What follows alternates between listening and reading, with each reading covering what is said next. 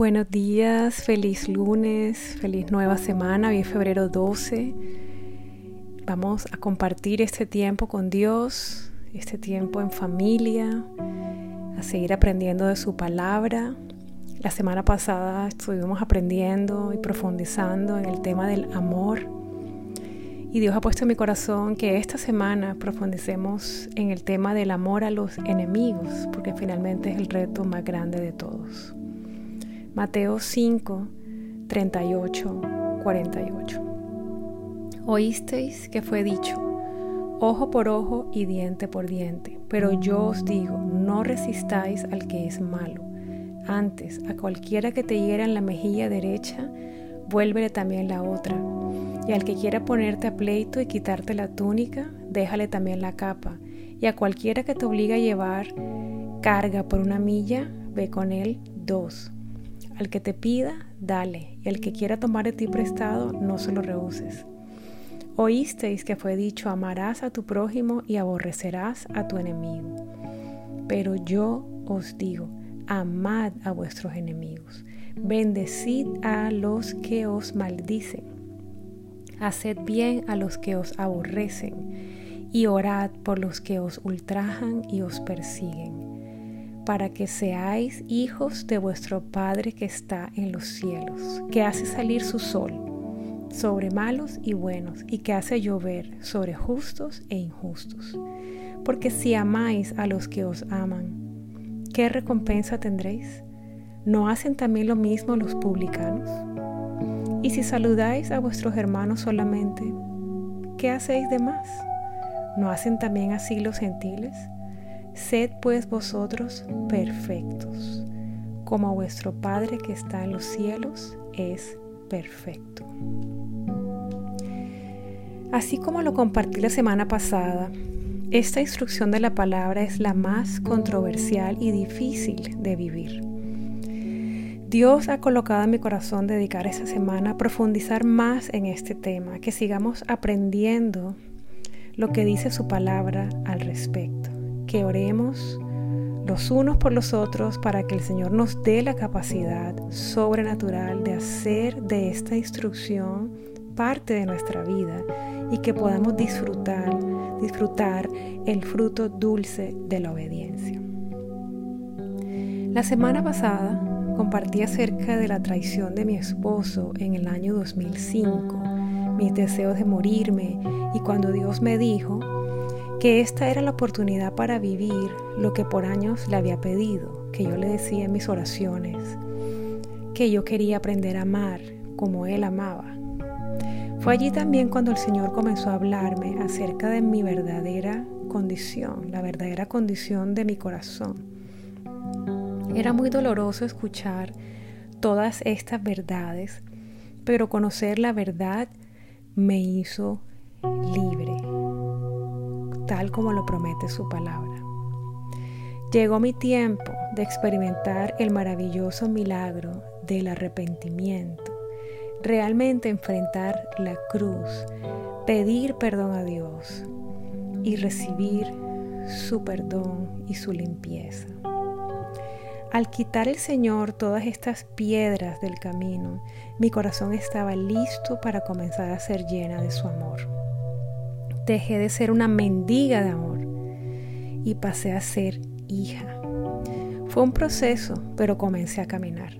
Ya no estaba yo más al control. Dios estaba al control.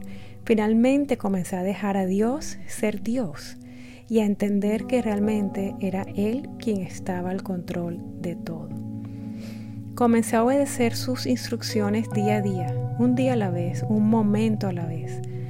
Una de las instrucciones diarias era perdonar a mis enemigos, a todos aquellos que se habían confabulado para destruirme. Un tiempo después, la instrucción ya no era solo perdonar, ahora Dios le agregó que no podía hablar mal de mi esposo.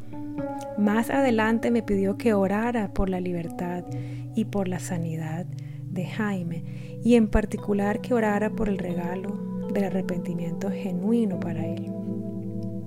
No sé a qué horas, pero quedé matriculada en la escuela Ágape, la escuela del amor de Dios. Y no me preguntaron. Estaba viviendo la experiencia de aprender a amar a mi enemigo, bendecir al que me maldice, orar por aquel que me destruyó, aprendiendo a amar como Dios ama, sin condiciones, sin falsas expectativas, sin agendas, sin egoísmos. El conocer y recibir esta clase de amor, el amor ágape, el amor de Dios, marcó el inicio de una nueva vida para mí y para mi familia. Me matricularon en la escuela Ágape en el año 2005 y aún estoy allí porque sigo aprendiendo sigo pasando a siguientes niveles, sigo siendo retada en esta escuela y creo que estaré allí hasta que Cristo venga o me vaya yo con Él. Tal vez seré promoción 2072 cuando cumpla 100 años.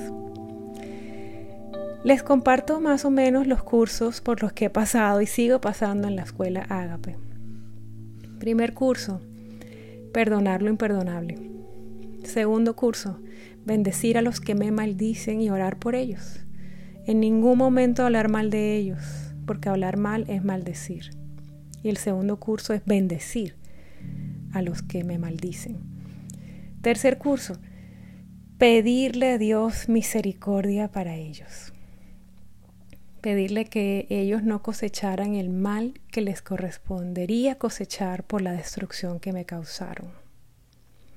Cuarto curso, amarlos como Él los ama.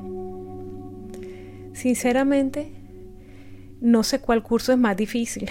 Tal vez el cuarto. Es fuerte. O digámoslo como es, es imposible de vivir humanamente hablando. Solo Cristo y su obra en nosotros puede llevarnos a experimentar este milagro, porque es un milagro, es sobrenatural y los frutos son innumerables. La palabra que hoy leímos nos llama a la perfección y claramente nos muestra que este llamado hacia ser perfectos, hacia ser como Cristo, está ligado con el amor a los enemigos. Vamos a orar. Dios mío de mi vida, tú sabes, Padre, que te amo, porque tú mismo me has dado amor para amarte.